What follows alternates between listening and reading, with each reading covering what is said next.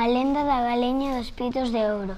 Di a lenda que se te levantas moi moi cedo e vas traballar as leiras de lañas en Arteixo e vas beber a mañanciña o río da Croa, podeche sair unha galiña do medio das pedras. Esa galiña ten unhas as, unhas patas e un pico moi grandes e tamén uns pitos de ouros. Si che aparece a galiña cos pitos de ouro, e lle pos un pano diante, dixlle, a túa riqueza e a miña pobreza, a galiña regalache todos os pitos de ouro. E a lenda da Santa Compaña. Din que a Santa Compaña é unha procesión de almas encapuchadas acompañadas por velas e cánticos a mortal que encabeza a procesión morrerá poucos días despois. E o ben traspasa, traspasará a súa mala sorte e quen se cruce ca santa compaña. A lenda do apalpador.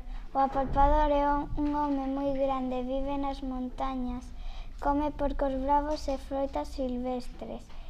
Viste con un traxe bello e con remendos. O 24 de decembro baixa das montañas a palpar as barrigas dos nenos e nenas para saber si teñen fame. A lenda da Torre de Hércules. Mm, había un mago que era malo, pero Hércules loitou e cortoulle a cabeza o enterrou no sitio onde iban facer a Torre de Hércules. A lenda de San Andrés de Teixido A igrexa de San Andrés de Teixido encontrase nun lugar de moi difícil acceso.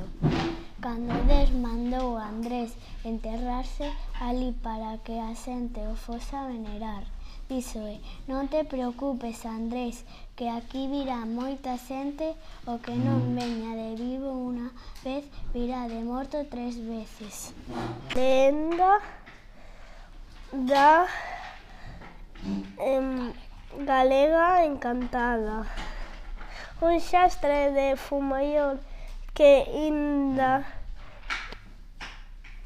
a casa unha nunha corredoira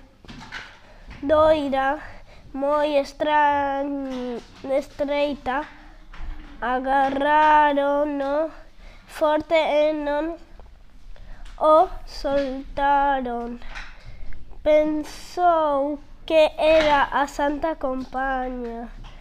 Suplicou, chorou, pero non houbo forma de soltarlle a, a agardando un final tráxico quedou esgotado e dormido. Ao salir o sol despertou pero un, nunha preso.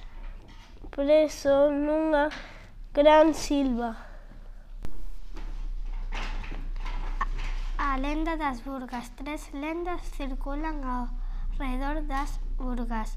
A primeira considera que as Burgas naceron dun volcán. A segunda lenda di que a persoa que meta as mans nas súas fontes casarase cun ourensán. A terceira lenda di que o manancial procede da capela do Santo Cristo da Catedral aí as súas propiedades curativas como dato curioso podemos comentar que antigamente as aldeas usaban a fonte para escaldar os polos e quitarlle as plumas. A lenda da fonte de San Fins. Conta unha lenda de fai moitos anos que a auga da fonte curou as feridas dun rapaz chamado Sanfins. Dende aquel día todos os anos celébrase a romería de Sanfins do Castro e a xente vai ao día anterior a lavar as verrugas e sácanse cu pan, con pano que deixase secar secar a, na fonte. Cando se Cando seca se o pano, secan, secanse tamén as verrugas. Os amantes de Teruel, Isabel e Joan se amaban desde nenos. E cando creceron Juan le, pe le matrimonio, pero sus pais no querían. El pai de Isabel dijo que Juan, Juan tenía que ser rico. Juan foise a buscar fortuna. El pai de Isabel le casó con otro el día que volvía Juan. Cuando Juan se enteró, se morreu.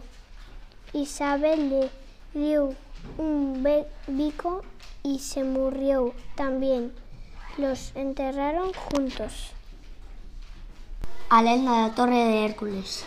A mitoloxía di que houbo un xigante chamado Gerión, rei de Gigantium, que obrigaba os seus súbditos a entregarlle a mitad dos seus bens, inclun, incluso os seus fillos. Un día os seus súbditos decidieron pedir axuda a Hércules e retou a Gerión a unha pelea. Hércules derrotó a Gerión. La isla de Santa Tecla. Una vez había un monje llamado Tercezonio. Ha visto la isla de Santa Tecla y de pronto se fue hasta allí. Pasados siete años, un ángel le dijo que volviera, pero él le desobedeció y el ángel le castigó con una enfermedad y decidió volver, pero se le borraban todos los recuerdos.